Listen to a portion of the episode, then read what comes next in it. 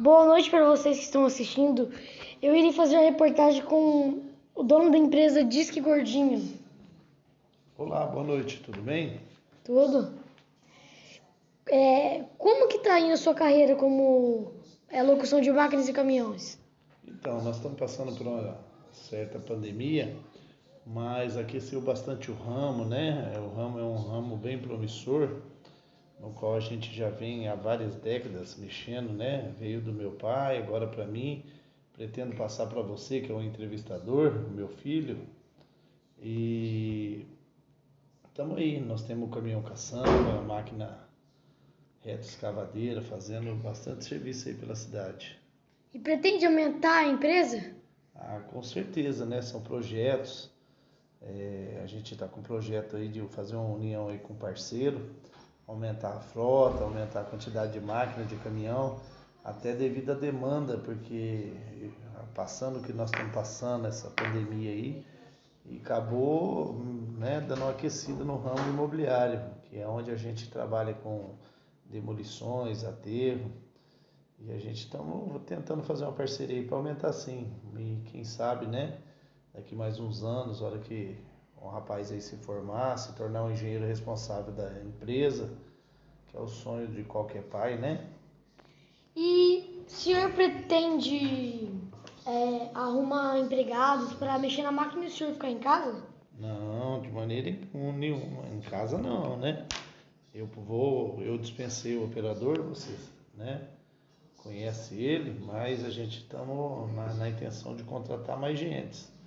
A gente vai ficar mais na no, no controle, na administração, também, a hora que precisar, subir em cima e trabalhar, como a gente faz sempre, né? Isso aí veio de família, meu pai me ensinou, e eu já estou ensinando para o meu filho, e assim segue a trajetória da Disco Gordinha.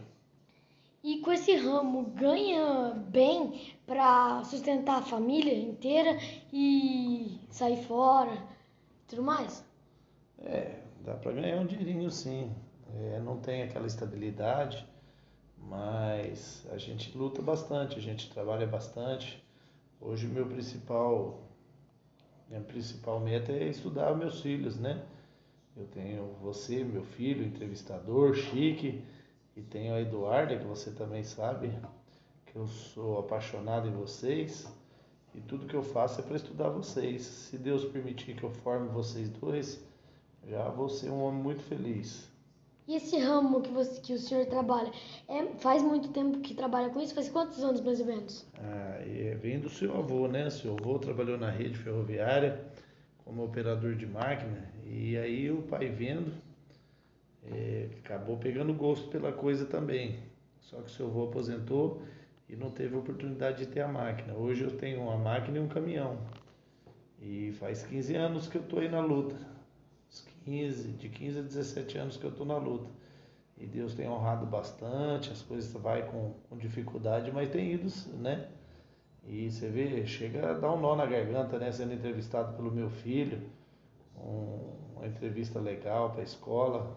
Parabéns, viu, meu filho? É, tem algum familiar, tirando é, antes do pai do senhor, que mexeu com esse ramo? Sim, tem sim meus tios, né, na época que quando é, a rede ferroviária chegou em Três Lagoas, eles foram um dos fundadores, eles tinham máquina, é, fabricava dormente para a rede ferroviária. A nossa família é uma família tradicional em Três Lagoas. É, nós tivemos um tio chamado José Marim.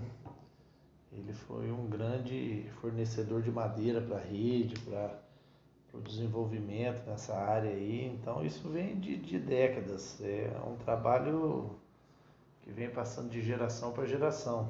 E a galera nova hoje tudo está aprendendo. Tenho sobrinhos que tem máquina e caminhão, tenho primos que tem caminhão, e aí a coisa está indo. Existe algum familiar também que tem uma indústria ou uma empresa própria que faz sucesso, alguma coisa do tipo? Ah, não, a gente.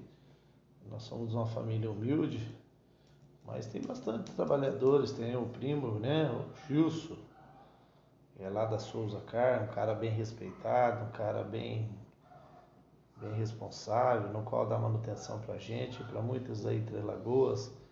Tem o Fernando Souza, que está aí na área de rações, de nutrição animal, que está fazendo bastante sucesso, tem crescido bastante.